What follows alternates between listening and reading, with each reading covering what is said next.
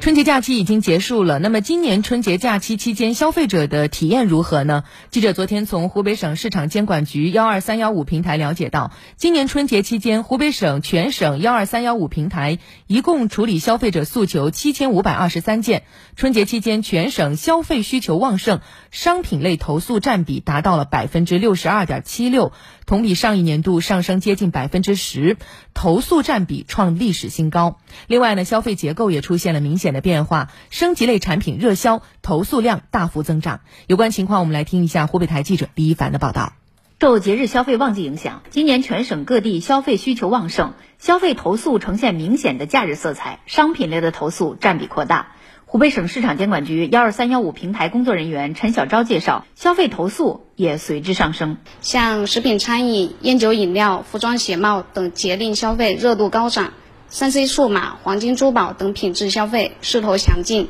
而相反，服务类的投诉占比在降低。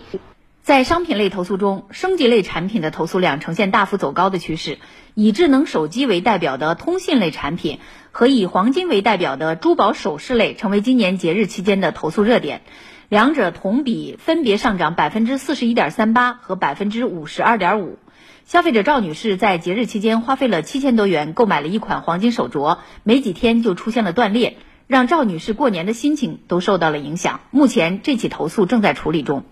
陈小昭表示，升级类的产品投诉上升，表明消费者的需求发生了改变。这种变化主要体现在，像智能手机、黄金珠宝首饰等，这些是属于升级类的消费。呃，升级类消费投诉的提升，也说明了消费者对消费品质的要求的提高，消费层次从以前的生存型、温饱型转向了发展型、享受型。数码型产品投诉主要集中在产品质量和售后服务方面，而黄金、珠宝首饰类的投诉，消费者主要反映工艺存在着缺陷等问题。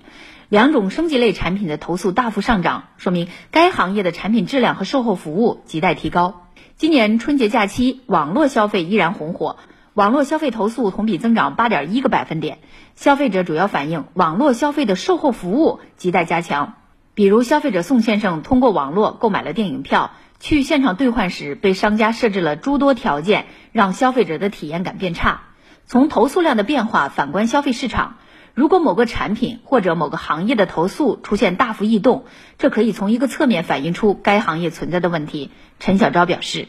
对投诉量大、增长快的行业和领域，我们会将问题进行进一步的梳理，将相关的线索和问题移交给我们执法部门，约束商家提高产品和服务质量，净化消费市场，让老百姓消费更放心。